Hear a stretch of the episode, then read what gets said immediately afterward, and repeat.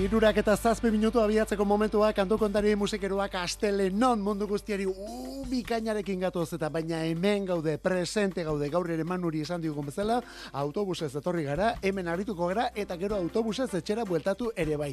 Kantu kontari saio egitera etorri garelako eta musika entzutera ere bai. Horretarako alde honetan, beinat ibargoien eta biok, beinat ibargoien daukagu gaur arlo teknikoan gugeu, kantuak aukeratu eta aurkezten eta gero zure musika zaletasuna. Eutxi hor, iritzi eta proposamenak ere bai, eh? Eta hori ekona helarazteko gure WhatsAppa betiko zenbakian 6 sortzi sortzi 666 6 sortzi sortzi 666 Euskadi Ratia, musikeroak eta upad elektrikoa hause da kantu kontari. Eta berriz ere lortu dute, asteburontako musika albistetako bat. Beatles laukotea lehen postuan baita 2008an ere.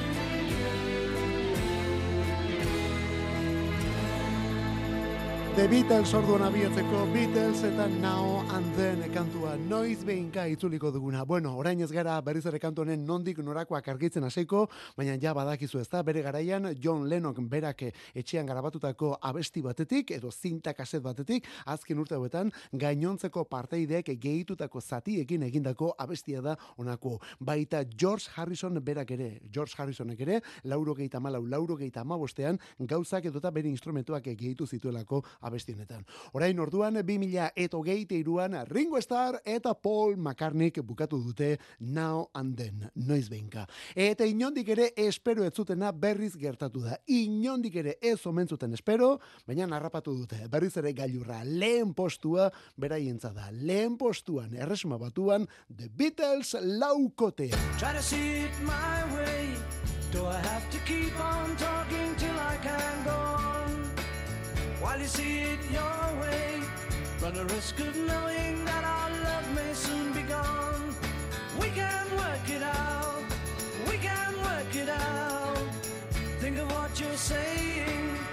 can get it wrong and still you think that it's alright. Think of what I'm saying.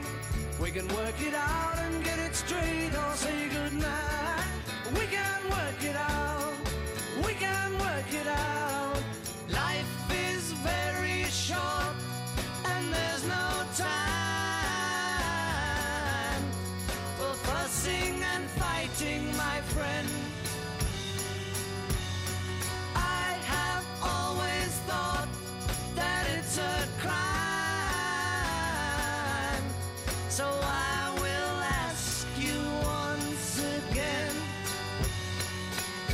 See it my way. Only time will tell if I am right or I am wrong. While you see it your way, there's a chance that we might fall apart before too long. We can work it out. We can work it out. Life is very short and there's no time for fussing and fighting, my friend.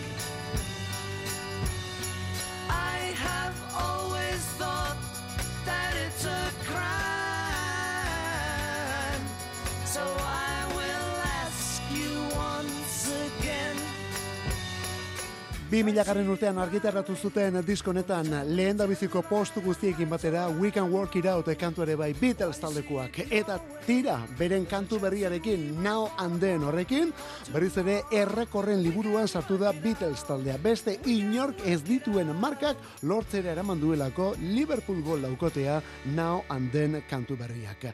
Handik irurogei urtera, handik irurogei urtera. The Beatles berriz ere lehen postuan erresuma batuan. Eta arti artista beraren bi singleen arteko errekorra jarri dute. From Me to You, irurogei iruko maiatzean argitaratu zutelako. Eta beste hau Now and Then izeneko hau, hogei iruko azaruan. Irurogei urte eta sei hilabete daude tarte horretan. Aurreko errekorra, berrogeita zazpiko tartearekin Elvis Presley zuen eta hori gainditu dute kasunetan. Eta lehen postuekin ere gainditu dute Kate Bushek berrogeita lau urteko aldea zuelako estrenako lehen postu eta azken azkenaren artean. Bueno, ba hori, The Beatlesek berrogeita mala urtera eraman du honekin. The Beatlesen lehen postuak aipatzen hasita gaurko egunez 2000 garren urtean One izeneko diskori gaurko egunez ikusi zuen argia. Laukoaren lehen postu guztiak ordura artekoak behintzat bildu ziren disko hortan. Eta horrekin batera TheBeatles.com atari ere estrenatu zuten. Gaurko egunez bi hoiek 2000ko Bueno, amarkada honetan eta milurte honetan bi garren urtean hain zuzen ere. Begira, Beatles taldeko beste ikur bat, Marian Faithful, The Ballad of Lucy Jordan kantuarekin. Hau iruro gehi temeretzikoa da, eta bere piezarik ezagunenetako bat ere bai.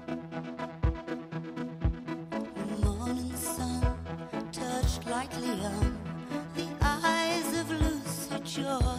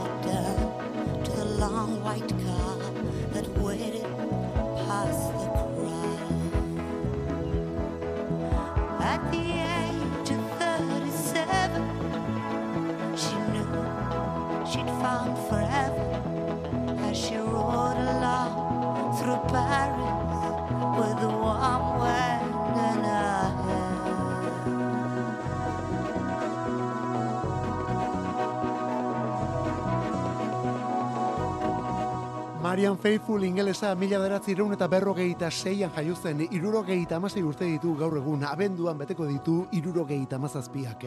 Eta irurogeiko amarkadatik da musiko munduko ikonoetako bat. The British Invasion deitzen zaio irurogeiko amarkadan Atlantikoa zeharkatu eta estatu batuetan eta Amerika osoan arrakasta lortu zuten talde eta bakarlarieien mugimenduari. Hainbeste izan ziren hori egindakoak, inbasio baten antzeko zerbait izan zela, eta hortik izena The British Invasion. Bueno, denak ere ingelesak edota inguru horretakoak zirelako. Horietako emakume bakarretako bat lehena esango duguna izan zen Marian Faithful. Mick Jaggerren bikotekide izan zen hortik aurrera, baina berehala etorri ziren anorexia, drogak, eta horrek eriotzaren ateetan ere jarri zuen erresuma batuko Faithful anderea. Urtetan egon zen horren ondotik ezkutatuta eta baztertuta, baina irurogei temeretzian Broken English izeneko diskoarekin eta batez ere bertan sartu zuen abesti honekin arrakasta eta musika mundua berreskuratu zuen. Ba begira, orain omentzea tokatzen da. Marian Faithfully tributo bat egitea eta horretarako datorra besti hau. There's a little bird that somebody sends down to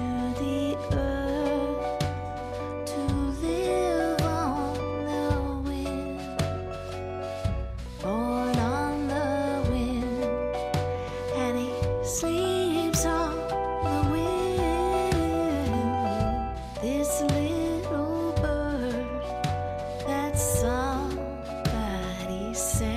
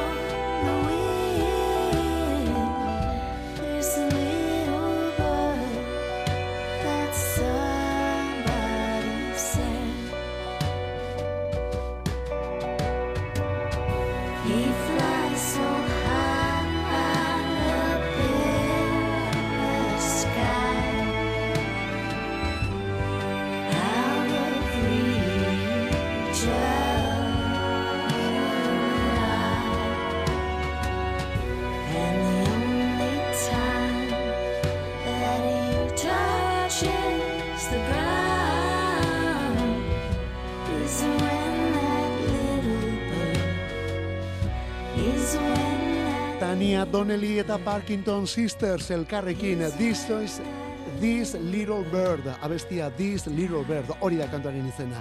Tania Donnelly rock zaratatsuaren ezinbestekoetako bat da. Throwing Musesekin hasi zen, Breeders edo Belly taldetan ere ibili zen, baina bakarlari ere badabil aspaldi honetan.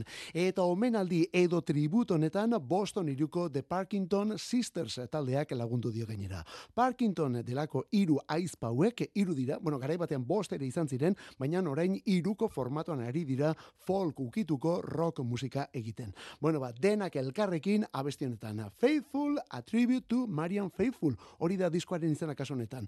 Eta hauekin batera Iggy Pop, Garbage taldeko Shirley Manson edo Cat Powerrek ere parte hartuko dute disko honetan.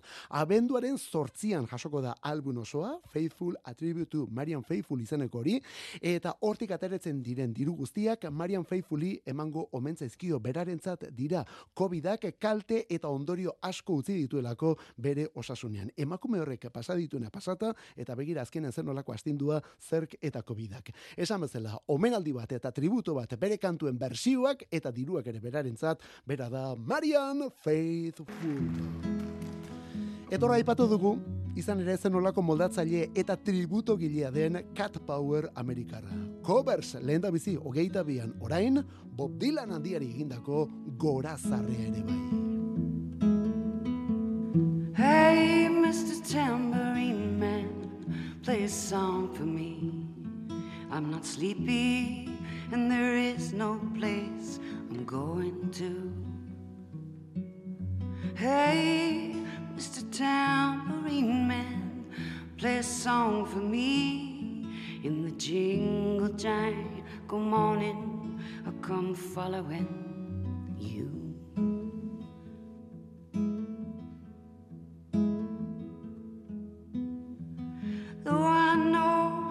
evening's empire has returned into sand, vanished from my hand, left me blindly here to stand, but still not sleeping. My weariness amazes me. I'm branded on my feet. I have no one to meet in the ancient empty streets, too dead for dreaming. Hey, Mr. Tambourine Man, play a song for me. I'm not sleepy, and there is no place I'm going to. Hey, Mr. Tambourine Man, play a song for me. In the jingle jangle morning, I'll come following you.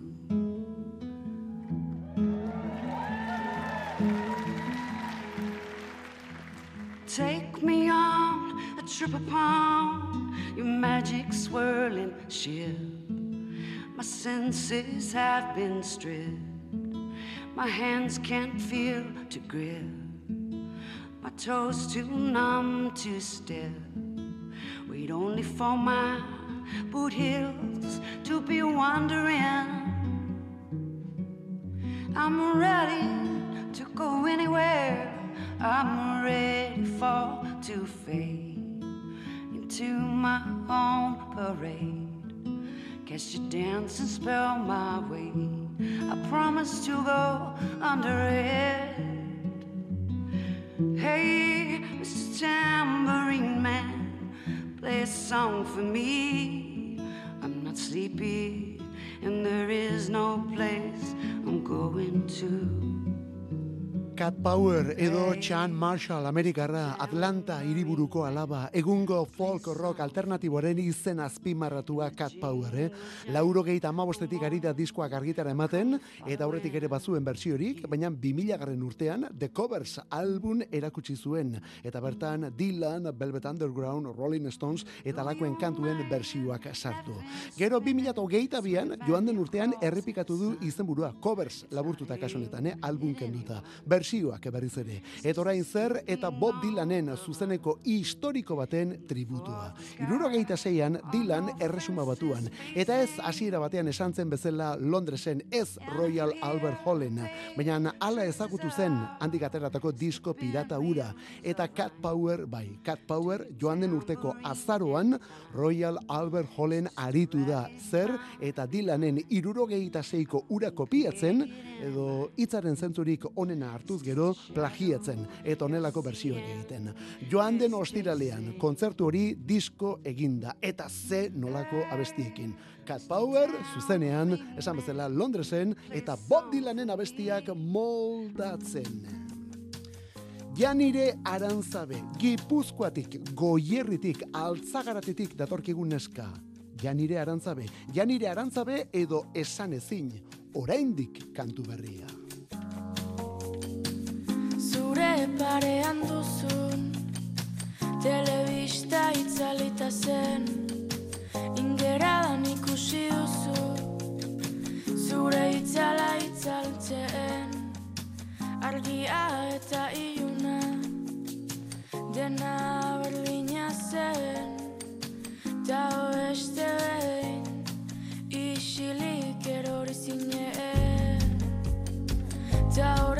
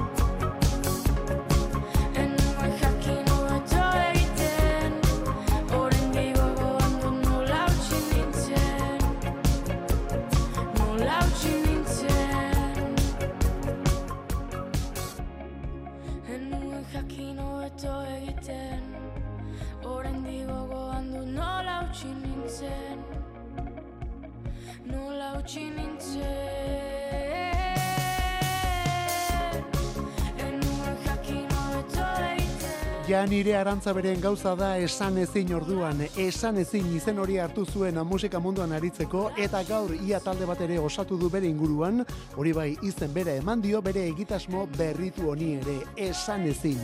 Ja nire izatez kantautorea da, baina orain bere musikarentzat beste beste mm, soineko batzuk diseinatu dituela esango dugu. Eta horrela, pop itxura horretan datozkigu kantu berriak. Disko berri berria prestatu du, bere bigarren iraupen luzekoa. Eta momentuz hause da abestia ezagutzen dugun bakarra, oraindiko. Hori bai, aipatzekoa, lan berrian kolaborazioak ere ez dira faltako. Eta esate baterako ostiral honetan erakutsiko dute erretratu bat izeneko diskorren bigarren aurrerakin abestia. Eta kantu berri hortan, abi taldeko jeraik ere parte hartu du. Jerai orduan, kasu honetan, berriz ere esan ezin taldearekin bat eginda. Besterik ez dela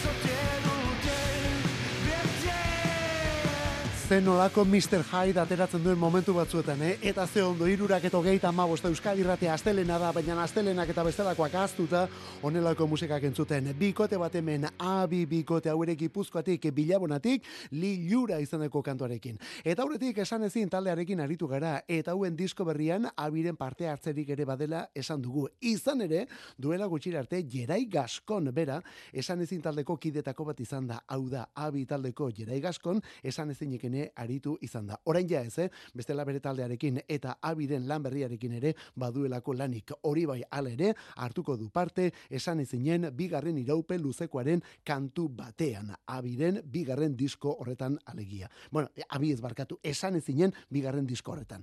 Eta horrekin batera, abi ere bai, abi ere bigarren diskoarekin datorkigu eta hauek ere prez dutelako. Eta hauena bere ale iritsiko da gainera. Ostiral honetan bertan ohartu lana. Ohartu hori da diskoaren izena eta elkarren eskutik rock proposamen bikaina biko ba musika medio. Aurrerakin abestia liluratu eta ostiral honetan ohartu osorik. Esan bezala taldea, abi Euskadi ratian kantu kontari. Kantu kontari. Musikarik ez dadila falta Euskadi erratiko arratsaldeetan. Ordubeteko saioa proposatzen dizugu astelenetik ostiralera, iruretan hasi eta laurak arte. Eta gero, edozein momentutan podcastetan berreskuratzeko aukera. Kantu kontari. Euskadi erratia. Vuela pajarito, vuela por encima de este cielo. Si te pilla la tormenta, mojará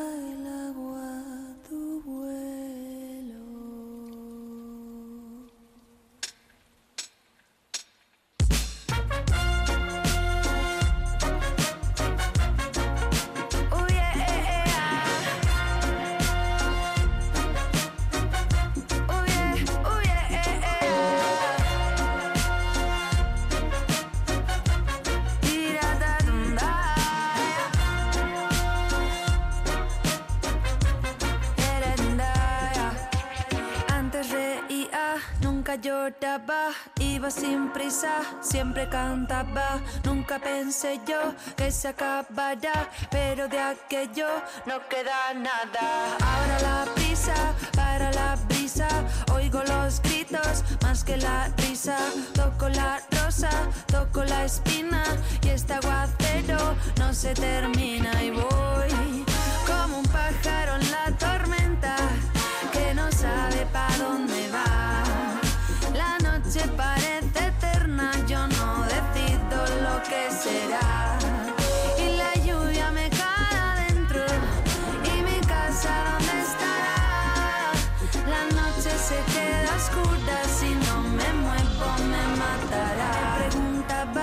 Eso era todo. Pasan los días pisando el lodo. Miro mi vida, cuánto la añoro. Guardo el recuerdo como un tesoro. Me quedé muda, fría, desnuda. Si no hay palabras, llega la duda. Cuento las noches en que no hay luna. Paso los días pidiendo ayuda y voy como un pájaro en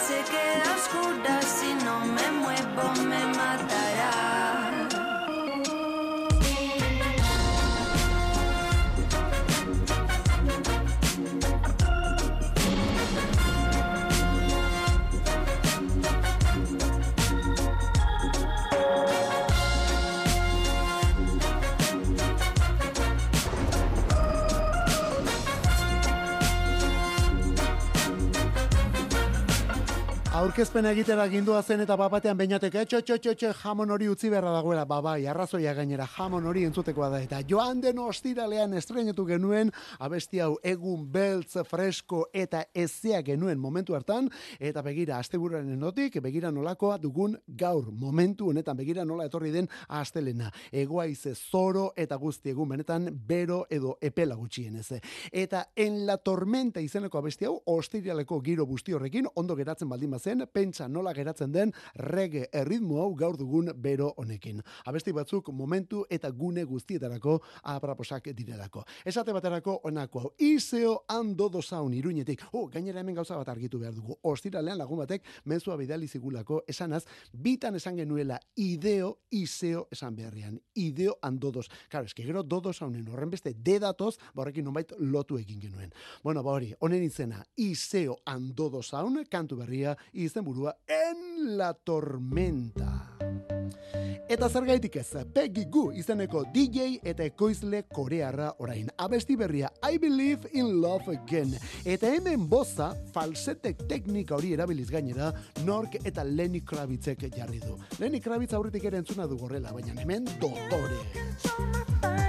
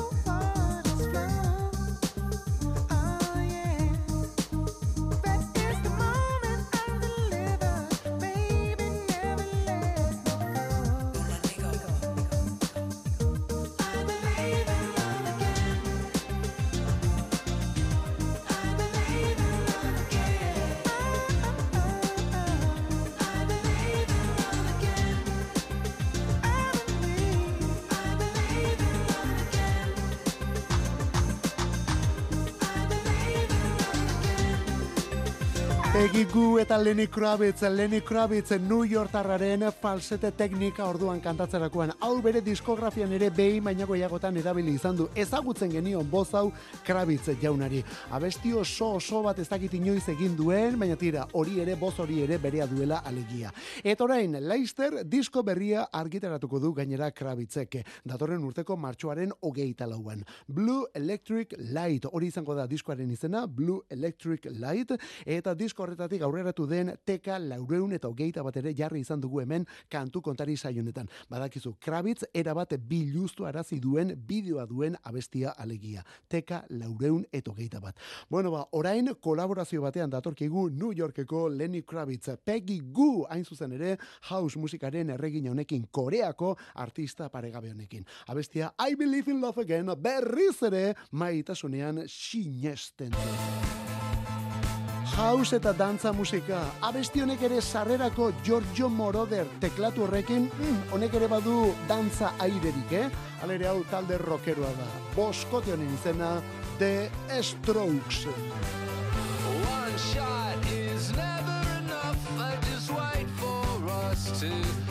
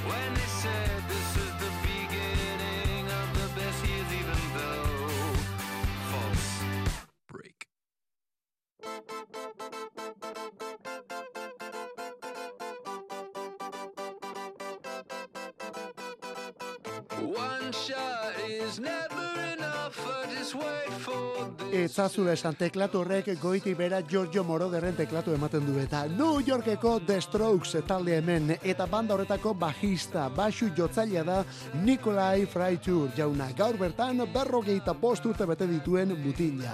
Nikolai Freitur orduan. Bai, e, bueno, izen horrekin ez dakit italiar edo errusiar jatorriko mutila ematen du eta gainera italiarra aipatuta ez da bakarra, eh? Gitarristetako bat Nick Valenzi delako talde honetan eta bateria jotzailea berriz Fabrizio Moretti. Hortik atera kontuak. Eh?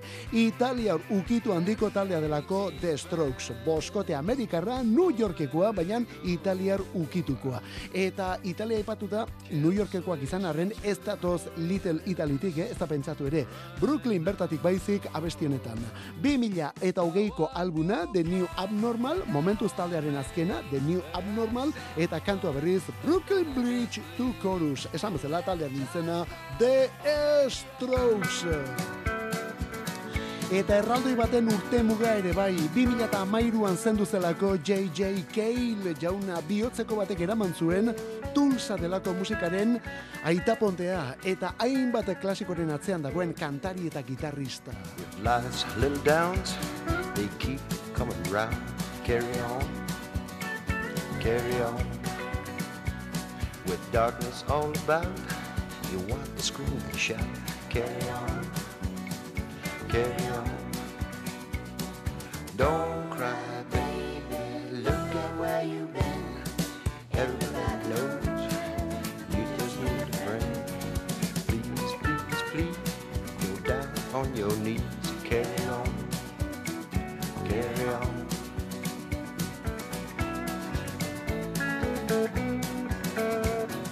Head is of. You can't figure it out. Carry on. Between the time it takes, make all those mistakes. Carry on. Carry on. It don't matter what you say or do. It just seems to work out if you want to. Cut out all the slack, take it off your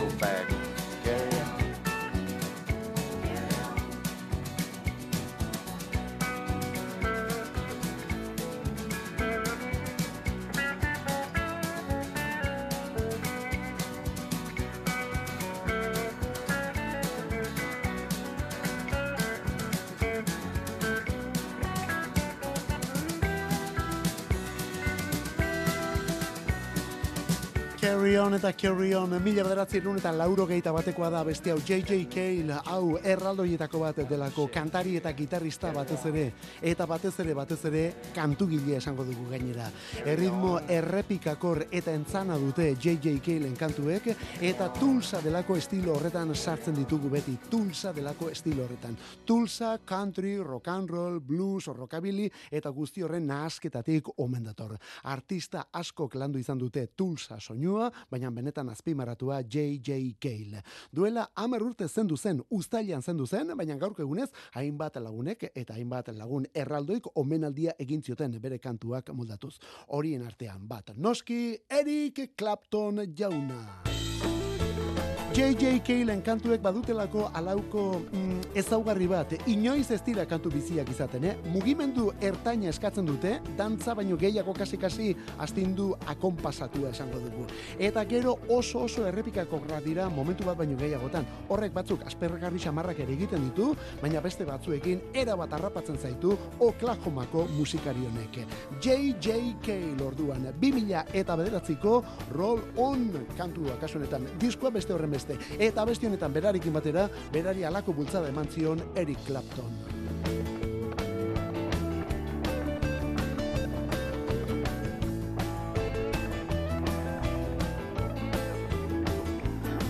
If the sun don't shine this evening and the rain is falling down, don't grieve just cause it's cloudy out.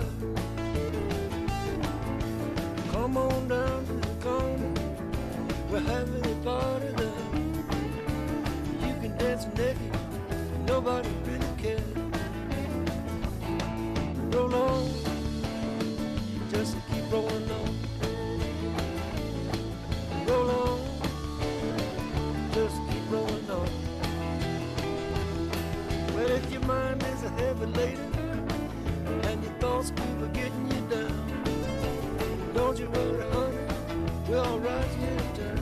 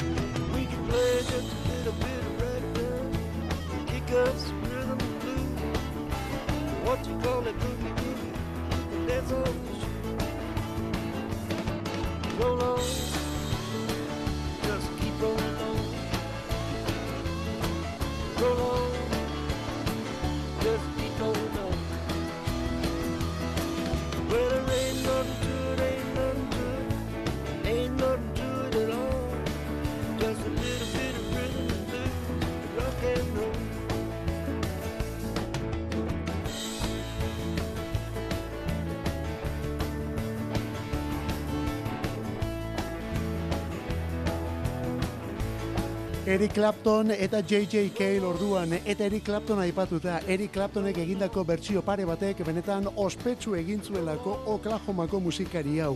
Ordurako ere bazen norbait Cale jauna, eh, dudari gabe, baina Claptonek After Midnight eta batez ere kokain moldatu zituenean, orduan ja denon dianan jarri zen John Weldon edo J.J. Cale.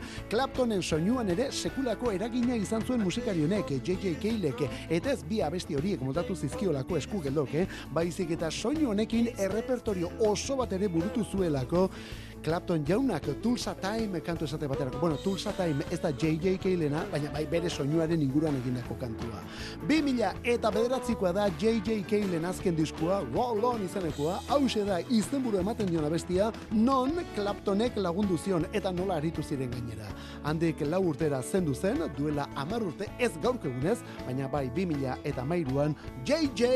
Cale jauna. Iru berrogeita malau, mugan. Urakura bezala dena bustitzean Bapatean agertzen zara goizalean. Eta dena argi duzula agertzen naiz. Urakura bezala dena bustitzean Bapatean agertzen zara gaualdean Eta dena argi duzula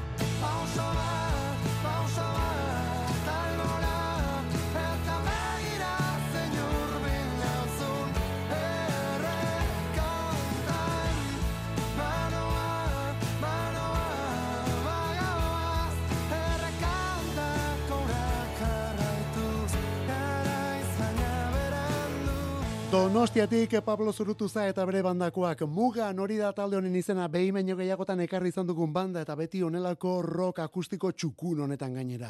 Orain disko berriarekin datoz, disko berriaren izena aurrera ez den alde batera da, aurrera ez den alde batera, honako kantu honek duen izenburu bera, honek ematen dio izenburua disko osoari, eta agian titulu hori ez da baikorrena, baina bueno, hori ba, beti aurrera egin beharreko presa horretan bizi garelako, ez da batzuetan albo batera egiteak ere lagundu egiten du, eta tira, agian horrekin geratzen gara orduan. Batzuetan alde batera egitea ere aurrera egitea delako. Esan bezala, mugan taldekoak lan berriarekin, eta kontuz, aste honetan bertan, beste kolaborazio batean ere bai, Pabloko postal kolekzionistak taldearen kantu berrian ere hartu duelako parte, eta hori ostiralean estrenatuko dugulako hemen kantu kontarin.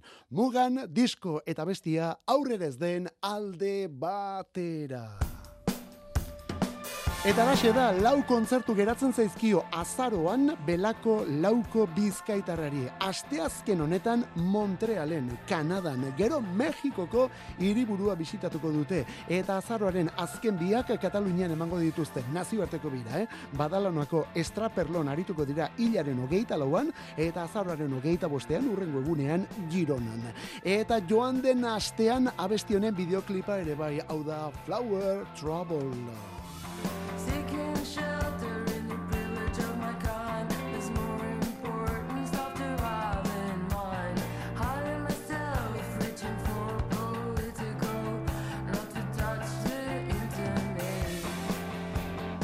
Zeinen gustoko duguna beste hau. Dakizun bezala belakoren diskorik berriena aurten irailaren zortziko sigo regando. Hor kantu pilo duzu, hau gailurretako bat, eh? Eta honekin, gaurkoz gure despedida kantu kontari Euskadi irratia.